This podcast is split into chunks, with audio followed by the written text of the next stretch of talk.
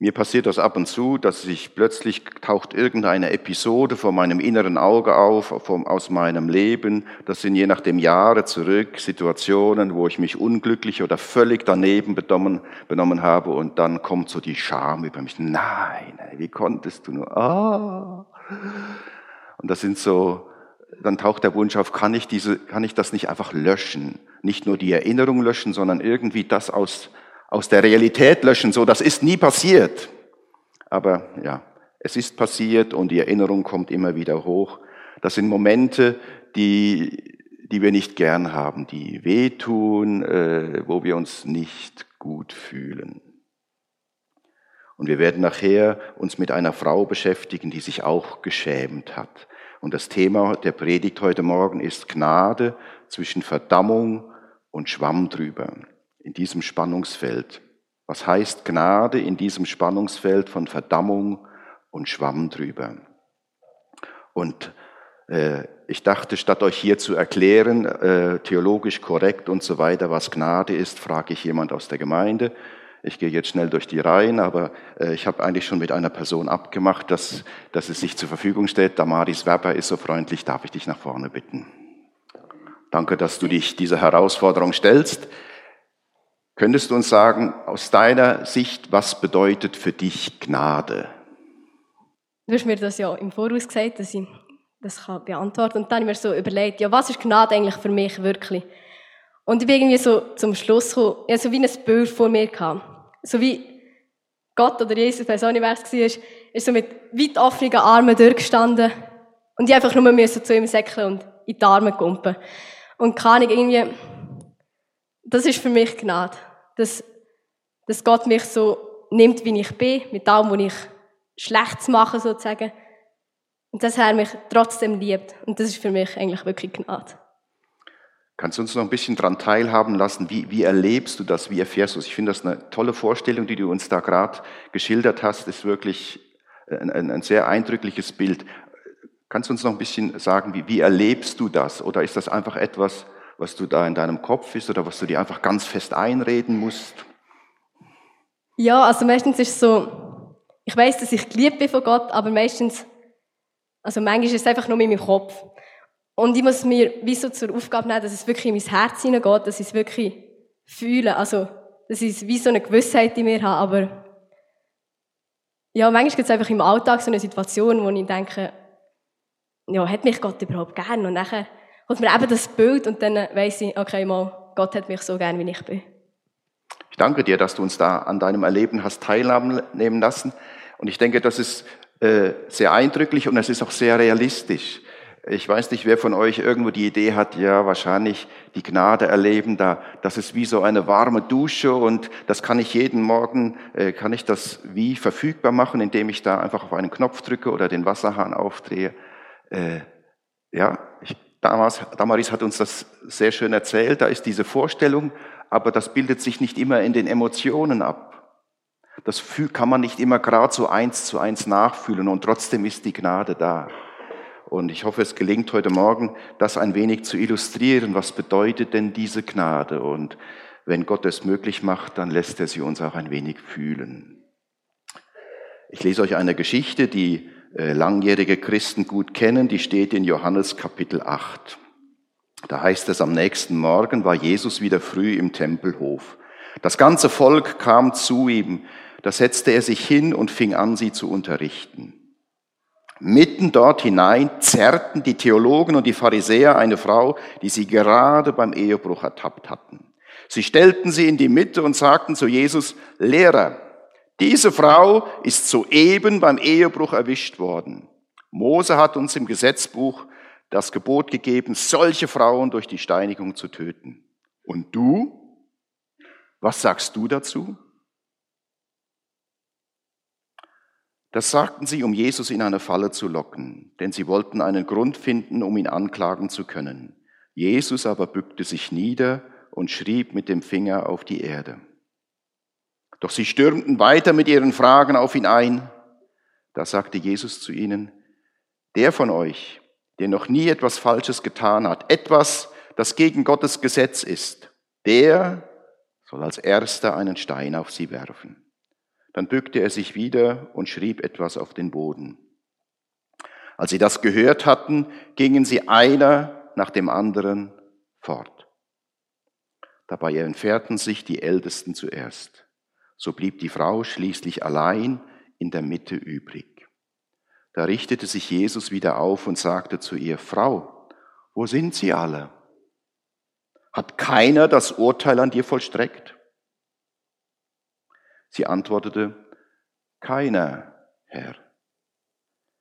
Da sagte Jesus zu ihr, so verurteile ich dich auch nicht. Geh nach Hause und lebe von nun an nicht mehr gegen Gottes Willen. Wenn ich versuche, mich in diese Frau hineinzuversetzen, ich glaube, ich hätte mich bodenlos geschämt. Wir erfahren ja nicht sehr viel über diese Frau. Wir wissen nicht, war sie verheiratet oder nicht. War das das erste Mal mit diesem Mann oder hatte sie schon öfter eine Nacht mit ihm verbracht? Äh, wir wissen auch nicht, hat sie das mit mehreren Männern gemacht? Das wissen wir alles nicht, spielt doch keine Rolle. Aber wenn ich versuche, mich in diese Frau hineinzuversetzen, in dem Moment, sie wird ja in den Tempel gezerrt und Jesus ist dabei, Menschen zu lehren, also da waren auch noch andere anwesend. Und man hat sie dorthin gezerrt und sie dort ins Rampenlicht gestellt. Ich hätte mich bodenlos geschämt. Das ist ein Moment, wo man sich wünscht, man würde tot umfallen oder der Boden unter einem würde sich öffnen und dann wusch, ist man weg, raus aus dieser Situation. Was habe ich da gemacht? Was habe ich da gemacht? Aber es passiert hier noch etwas anderes. Es ist nicht nur Scham, sondern auch Beschämung. Beschämung jetzt nicht in dem Sinne, äh, ich bin beschämt, weil ich irgendwie ein riesiges Geschenk bekomme, wo ich den Eindruck habe, das habe ich ja gar nicht verdient, sondern Beschämung in dem Sinne, dass man jemand an die Öffentlichkeit zerrt, ins Rampenlicht und dass man einen Menschen äh, an den Pranger stellt, einen Menschen anklagt, äh, einen Menschen als schlecht hinstellt, die Würde eines Menschen antastet. In dem Sinne findet hier Beschämung statt. Zu einem Ehebruch gehören immer zwei. Warum hat man nur die Frau geholt? Wo ist der Mann? Ist nicht ganz fair. Und es ist auch nicht ganz fair, sie in den Tempel zu zerren. Insbesondere, weil es eigentlich gar nicht um diese Frau ging, sondern es ging ja darum, Jesus eine Falle zu stellen. Also das ist an Gemeinheit eigentlich nur schwer zu übertreffen. Und jetzt packt man diese Frau, zerrt sie dorthin und bei Beschämung passiert im Menschen etwas anderes als bei Scham. Wenn ich mich schäme, dann fühle ich mich schlecht aber ich richte meine Gedanken und meine Gefühle gegen mich selbst. Was habe ich da noch gemacht? Warum ist mir das passiert? Das hätte ich nie machen dürfen.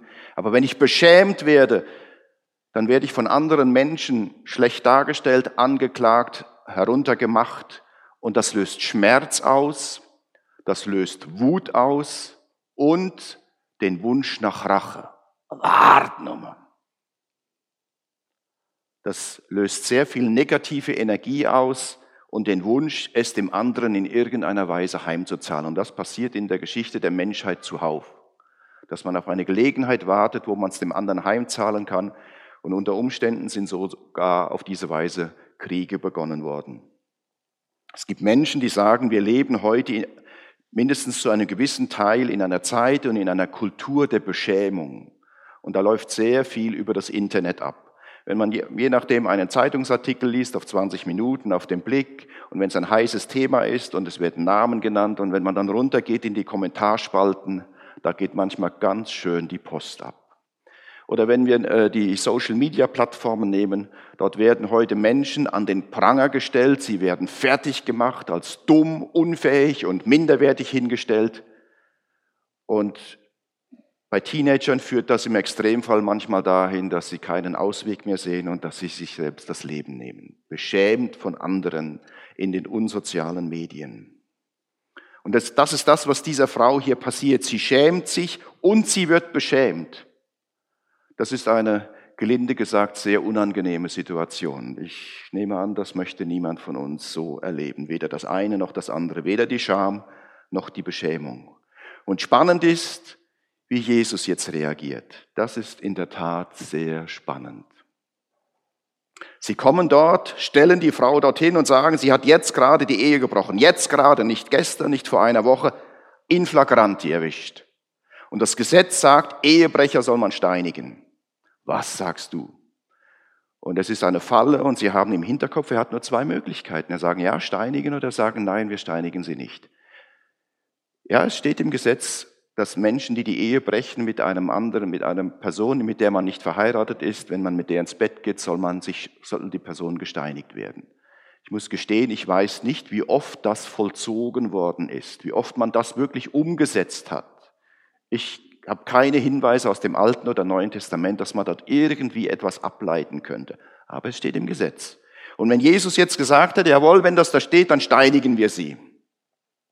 Das hätte ja je nach Dynamik in der Situation dazu führen sagen, also komm mit, nicht gerade hier im Tempel, aber wir gehen raus und dann ziehen wir das durch. Und wenn Jesus sich für diese Variante entschieden hätte, hätte man ihn als Hardliner darstellen können. Hey, so ein brutaler Typ. Hey, auf den müsst ihr nicht mehr hören.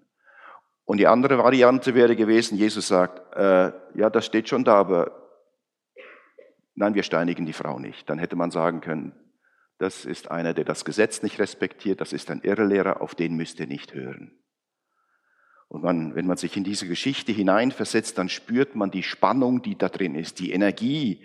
Äh, es hat richtig geknistert. Es ist ja nicht nur die Frau da und die, ihre Ankläger, sondern noch mehr Menschen im Tempelvorhof. Und alle sind jetzt gespannt, was macht er jetzt? Er hat nur zwei Möglichkeiten. Und bei jeder Variante, er kann nur verlieren. Was macht Jesus? Und es heißt hier, er bückt sich auf den Boden und fängt an, etwas zu schreiben. Und viele Christen haben sich gefragt, was hat der auf den Boden geschrieben? Viele Ausleger haben sich gefragt, was hat Jesus dort in den Sand geschrieben? Es steht hier nicht. Und ich habe den Eindruck, es spielt auch gar keine Rolle. Man kann sich fragen, ja, Jesus hat sich gebückt, um etwas zu schreiben, und dann ist es interessant, was hat er geschrieben? Aber vielleicht hat, sie, hat ja Jesus auf den Boden geschrieben, damit er einen Grund hatte, sich zu bücken und den anderen nicht in die Augen zu schauen. Und im ersten Moment steigt die Spannung noch an, weil die anderen befürchten, ey, der will sich aus der Affäre ziehen. Der weiß nicht, was er sagen soll und jetzt äh, drückt er sich um die Antwort drumherum. Und sie haken nach und sagen, ey, Jesus, Du schuldest uns eine Antwort. Was sagst du? Und die Spannung nimmt noch zu und dann steht Jesus auf und sagt nur einen einzigen Satz, einen einzigen Satz. Der von euch, der noch nie etwas Falsches getan hat, etwas, das gegen Gottes Gesetz ist, der soll als erster den Stein auf sie werfen. Und dann bückt er sich wieder und er schreibt weiter. Damit hatten sie nicht gerechnet. Sie hatten gedacht, er hat nur zwei Möglichkeiten. Und Jesus wählt einen dritten Weg, den Weg der Gnade. Und das ist, das ist sehr, sehr eindrücklich. Er sagt weder, jawohl, die Frau hat die Todesstrafe verdient, mit der Extremvariante vollziehen wir es gerade, noch sagt er, hey Leute, ist nicht so schlimm. Hey, das kann, das kann, das, sowas kann passieren. Äh, ist nicht so schlimm. Er sagt weder das eine noch das andere. Und das zeigt uns, der Weg der Gnade ist wie ein dritter Weg. Weder Verdammung, Verurteilung, Steine werfen auf jemand, jemand face to face oder im Internet oder sonst schlecht machen, anklagen, verurteilen, fertig machen, noch zu sagen, komm, ist doch nicht so schlimm. Er verurteilt diese Frau nicht. Und das Phänomenale ist, er verurteilt noch nicht einmal ihre Ankläger. Er bückt sich auf den Boden und er schreibt weiter. Und er gibt ihnen damit die Chance, sich mit ihren eigenen Fehlern auseinanderzusetzen, ganz diskret, jeder für sich. Er hätte auch anders reagieren können. Im Wissen darum, dass man ihm eine Falle stellt, hätte er sie anschauen können, mit seinen Blicken durchbohren und er hätte ihnen, er hätte sie beschämen können. Ich sage, was soll der Quatsch? Was soll es, was soll der Quatsch, diese Frau hier in den Tempel zu zerren, äh, sie des Ehebruchs zu bezichtigen, nur um mir eine Falle zu stellen? Ihr Heuchler! Wegen euch wird der Name Gottes verlästert. Ihr sorgt dafür, dass Gott nicht ernst genommen wird. Ihr wollt so fromm sein. Ihr widert mich an. Fahret ab. Also ich hätte wahrscheinlich so reagiert. Ihr widert mich an. Das ist zum Kotzen. Es fällt euch ein. Das macht er nicht. Er bückt sich auf den Boden und er schreibt weiter. Er schaut nicht verlegen zum Himmel oder, und er gibt ihnen die Chance, ganz diskret zu verschwinden. Und die Frau bleibt glücklicherweise stehen. Sie hätte auch sagen, uh, alle weg, dann mache ich mich auch aus dem Staub. Sie bleibt stehen, obwohl sie sich geschämt hat. Sie bleibt stehen. Wenn sie gegangen wäre, hätte sie den Zuspruch von Jesus nicht gehört. Aber sie bleibt stehen. Diese Geschichte zeigt uns, Sünde ist nicht eine Bagatelle. Diese Geschichte zeigt auch, Sünde, selbst wenn die Todesstrafe drauf steht, es gibt einen Weg der Gnade. Sünde ist schlimm, Sünde zerstört. Sünde zerstört Menschen, Sünde zerstört Beziehungen und letztlich zerstört Sünde sogar die Schöpfung Gottes. Ich habe vor einiger Zeit einen Beitrag gelesen, ist bei der Neuen Zürcher Zeitung, ist eine Kolumnistin, schreibt immer so über Liebe und Beziehungen und dann hat sie mal drüber geschrieben, offensichtlich wird das gemacht. Äh, Menschen, die sich lieben, die aber nicht miteinander verheiratet sind, die vielleicht beide verheiratet sind, aber nicht miteinander, man trifft sich in Olten. Man mietet für ein paar Stunden ein Hotelzimmer in der Nähe des Bahnhofs, kommt dort zusammen und dann tut man es. Und wenn es vorbei ist, dann kann man duschen gehen, man kann sich alle Körperflüssigkeiten und fremden Gerüche abwaschen und sich wieder anziehen und wieder zurückfahren. Und wenn man nicht erwischt worden ist, kann man sagen, ist nichts passiert. Und das ist eben, das ist eine Lüge. Es ist nichts passiert. Sie schreibt dort in diesem Beitrag, beide fahren wieder zurück nach Basel, Bern oder Zürich, fahren wieder dorthin, wo sie zu Hause sind, sehnsüchtig und schuldig. Man kann sich Sünde nicht einfach so abwaschen und sagen, ist nicht passiert, hat mich keiner erwischt. Aber es ist auch keine Lösung, sich selbst oder andere deswegen zu verurteilen. Jesus gibt dieser Frau eine neue Chance. Er sagt, wenn die anderen dich nicht verurteilt haben, wenn sie das Urteil an dir nicht vollstreckt haben, dann tue ich es auch nicht. Geh nach Hause, lebe von nun an nicht mehr gegen Gottes Willen. Und für mich ist das sehr beeindruckend, wie Jesus hier einen Weg der Gnade eröffnet. Es ist nicht einfach die goldene Mitte, es ist nicht einfach ein Kompromiss.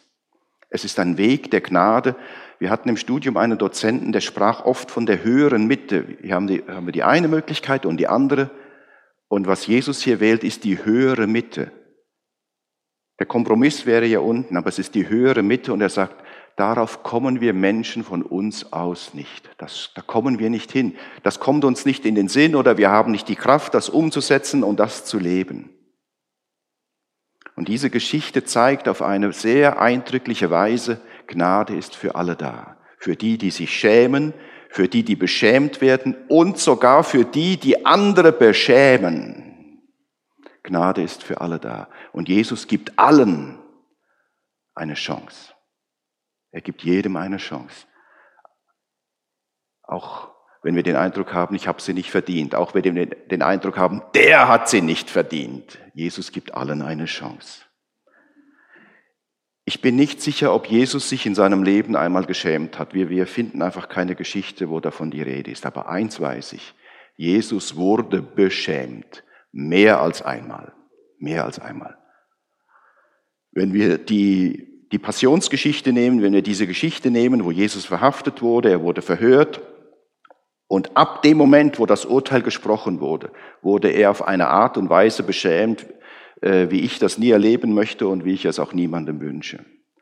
Die Soldaten dort, wurden, er wurde den Soldaten übergeben und Soldat sein dort in Israel in dieser Hitze und mit diesen aufmüpfigen Juden, das war, Das war, ja, war schon gefährlich und nicht immer lustig. Und jetzt konnte man an so einem Typ Verurteilten, der sowieso nicht mehr lange zu leben hatte, konnte man mal so richtig seine Launen auslassen. Dann haben sie eine Dorne, eine Krone produziert, aber eine Dornenkrone, so richtig schön lange Dornen haben sie auf den Kopf gesetzt, einen roten Mantel umgehängt, vor ihm auf die Knie gefallen und zum Hohn und zum Spott ihn angebetet, heil dir König. Sie haben ihn geschlagen, sie haben ihn bespuckt. Und als Jesus am Kreuz hing, ja, und die letzten Stunden seines Lebens erleben konnte, angenagelt oder festgebunden, da hat man sich über ihn lustig gemacht. Und eigentlich war das der Sinn der Kreuzigung, nicht nur, dass man jemandem einen qualvollen Tod bereitet, sondern dass man ihm noch die Ehre raubt, dass man sich über ihn lustig macht. Das war ein schandvoller Tod. Du wolltest doch den Tempel abreißen und in drei Tagen wieder aufbauen. Und jetzt? Anderen hast du geholfen. Jetzt selber kannst du nicht helfen. Was ist jetzt? Komm doch runter vom Kreuz, dann glauben wir an dich. Ist brutal. Jesus weiß, was es heißt, beschämt zu werden. Er weiß, was es heißt, dass einem die Würde genommen wird, dass man äh, Zielscheibe ist all des, des Zynismus der Menschen, des, des Hasses der Menschen, der absoluten Abwesenheit von Empathie und Mitgefühl. Er weiß, was es heißt, bespuckt zu werden. Und das hat er getragen für uns. Und daran wird uns deutlich, wie schlimm Sünde und Schuld ist. Das hat er nicht zum Spaß gemacht. Aber das hat er gemacht, damit Menschen mit Gott wieder versöhnt werden. Das hat er gemacht, um den Weg der Gnade zu eröffnen. Das, was Jesus dort erleiden musste, führt uns vor Augen, wie schlimm Sünde und Schuld ist, wie viel Sünde und Schuld kaputt macht und wir können das selbst nicht reparieren. Und es zeigt uns, wie viel er bereit ist zu bezahlen, zu investieren, damit wir nicht in diesem Zustand des Verlorenseins, des Beschämtseins, des Zerstörtwerdens von der Sünde, damit wir dort nicht bleiben müssen. Weder die Frau, die einen Ehebruch begangen hat, noch die anderen, die voller Stolz und, und äh, Verachtung sich über diese Frau enerviert haben. Jesus weiß, was es heißt, beschämt zu werden. Und er selbst hat niemand beschämt. Niemand. Er hat es nicht verdient, beschämt zu werden. Aber er hat es ertragen und hat auf diese Weise veranschaulicht, was, was die Liebe Gottes ist. Er veranschaulicht, was wir ihm bedeuten, so wie Damaris das uns aus ihrer Sicht skizziert hat. So viel bist du Gott wert, auch wenn du dir selber so viel nicht wert bist, auch wenn deine Scham es dir nicht erlaubt, dir das zuzugestehen. Das ist das Evangelium. Das ist phänomenal. Was heißt das jetzt für uns? Wenn man damals einen griechisch gebildeten Menschen gefragt hätte, du, was ist Gnade? Vielleicht einen griechisch gebildeten Christen, und dann hätte der äh, eine Definition gegeben, eine Definition von Gnade in zwei oder drei Sätzen. Wenn man einen jüdisch geprägten Menschen fragt, was ist Gnade, dann erzählt er eine Geschichte. Und dann hätte man diese Geschichte nehmen können, um zu veranschaulichen, was Gnade ist. Und ich hoffe, es ist deutlich geworden, selbst wenn man die Geschichte kennt, es lohnt sich, sie wieder und wieder und wieder zu lesen, darüber zu meditieren, sich selber in die Geschichte hineinzuversetzen und sich zu überlegen, wie hätte ich mich in der Situation gefühlt sich zu überlegen, hätte ich mich jetzt mehr mit der Frau solidarisiert und wäre äh, irgendwie wäre innerlich auf ihre Seite gestanden und hätte mich aufgeregt über die anderen oder hätte ich mich eher mit den Anklägern solidarisiert im Sinne von das macht man einfach nicht. Wenn man verheiratet ist, man geht einfach nicht mit einem anderen ins Bett. Es gehört sich nicht.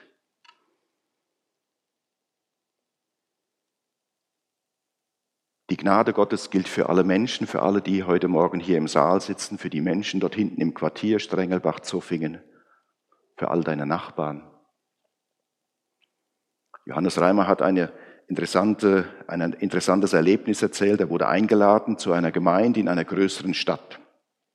Die Gemeinde gab es dort schon lange und die Mitglieder dieser Gemeinde, und das ist auch in der Schweiz so, die wohnten jetzt nicht dort im Quartier, die wohnten zu einem guten Teil noch nicht mal in der Stadt. Die haben vielleicht mal in der Stadt gewohnt, aber die sind rausgezogen aufs Land, weil sie sich dort eine größere Wohnung leisten konnten oder ein Haus und sind einfach im Sonntag dort, dorthin gekommen. Die haben noch evangelisiert, aber über 20 Jahre hinweg gemerkt, wir können niemand für Jesus gewinnen.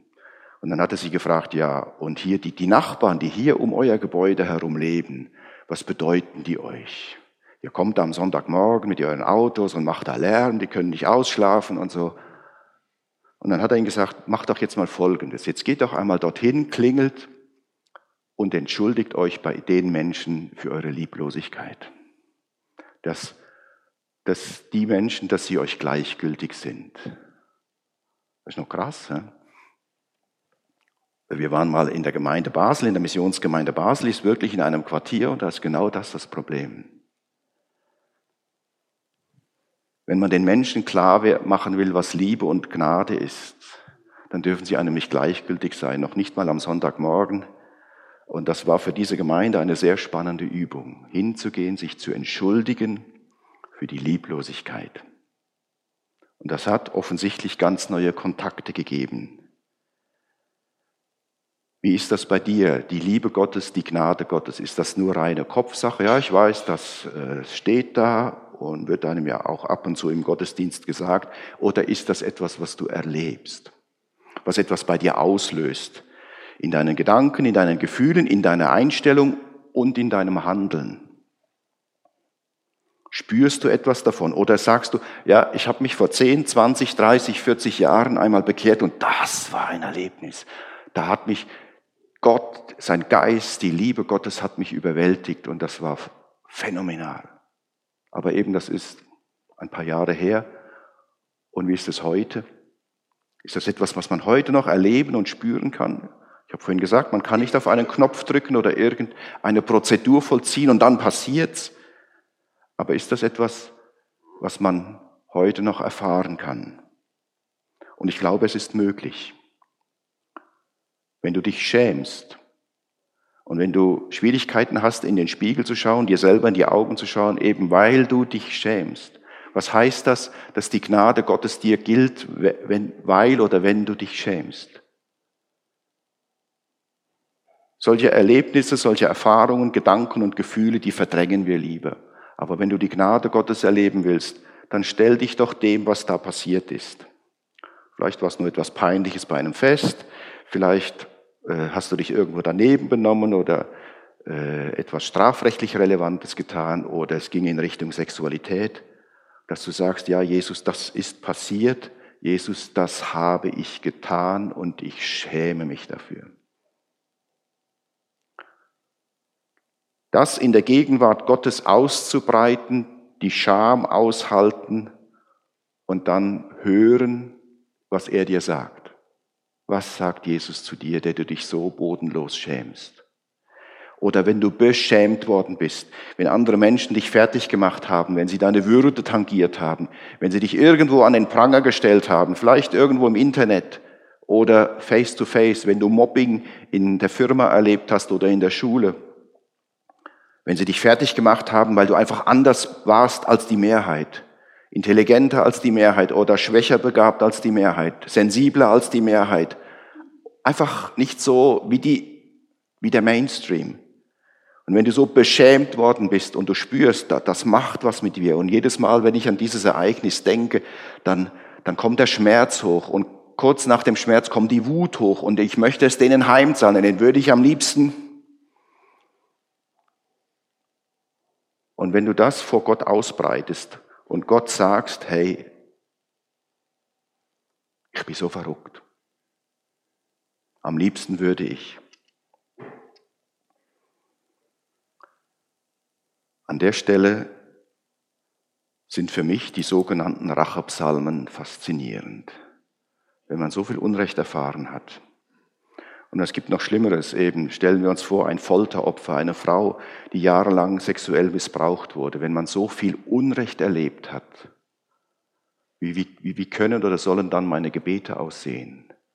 Und wenn sie dort in den Rachepsalmen die ganze Wut und den ganzen Hass vor Gott ausbreiten und ihm entgegenschreien, also wenn die das dürfen, dann darfst du das auch. Aber es ist nur ein Gebet. Wenn, wenn davon die Rede ist, die Bäuche aufschlitzen, es ist nicht davon die Rede, sie sind nachher hingegangen, haben das längste Messer genommen, das sie fanden und sind zur Tat geschritten. Aber all das darf man im Gebet vor Gott ausdrücken. Die Psalmen sind ein wunderbares Beispiel dafür, wie man mit Gott reden kann. Mit Gott muss man immer nicht, nicht immer so schön brav und fromm reden.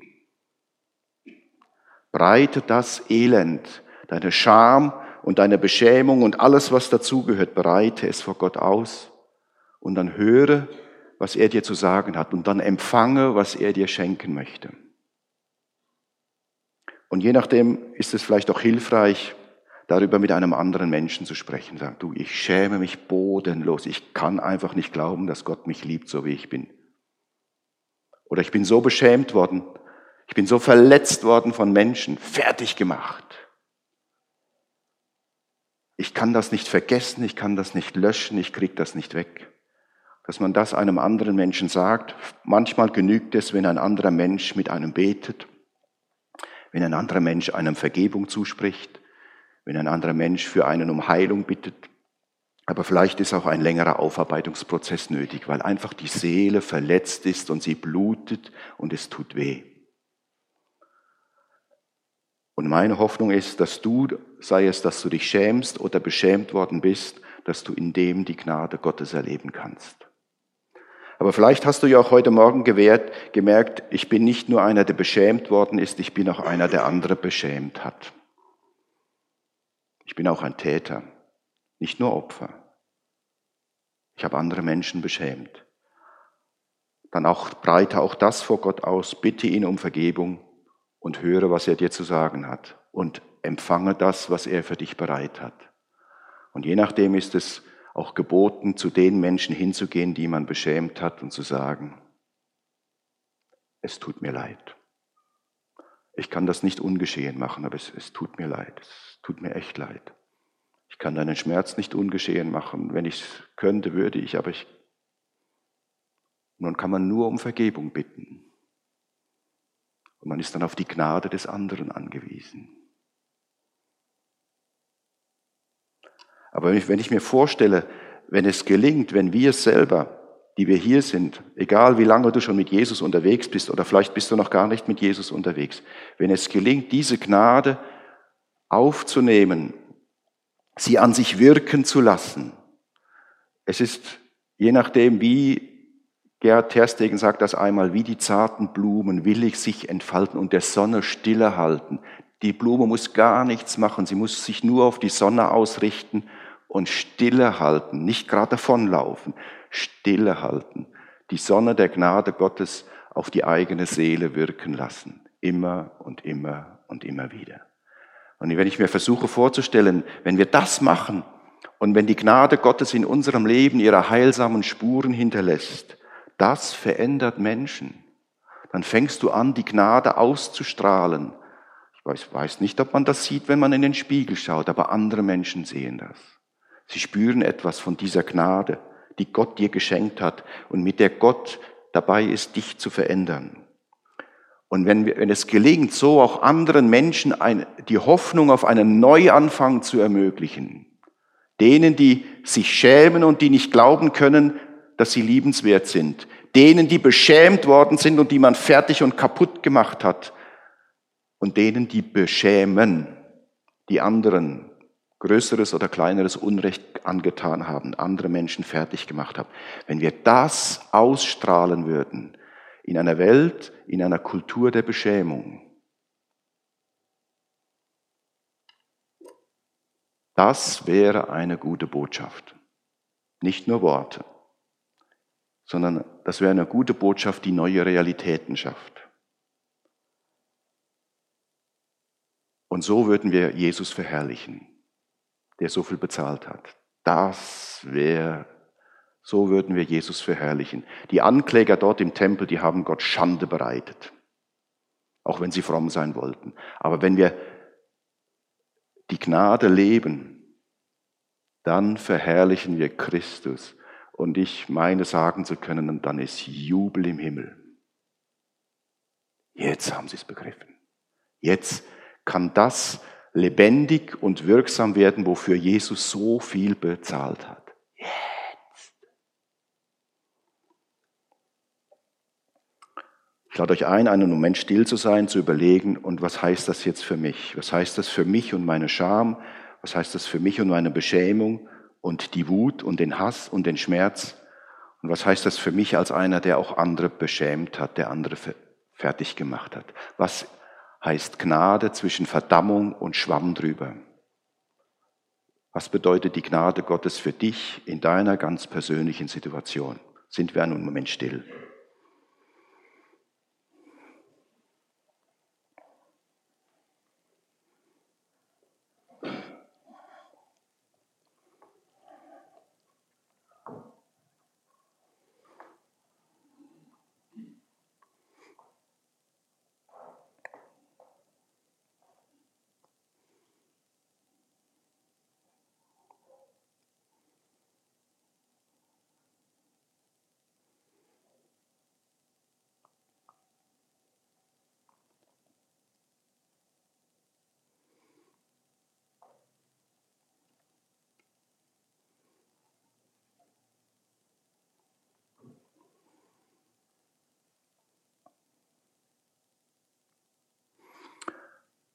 Jesus, wir kommen zu dir und wir treten ein in dein Königreich der Gnade, weil wir darauf angewiesen sind. Und wir treten ein, auch wenn wir wissen, dass wir es nicht verdient haben.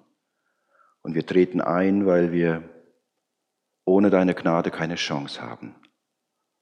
Und nehmen dich und deine Einladung beim Wort, dass du uns deine Gnade schenken willst. Und ich bitte dich, dass das geschieht, jedem persönlich in seiner Scham, in seiner Beschämung und in all der Schuld, für die wir verantwortlich sind.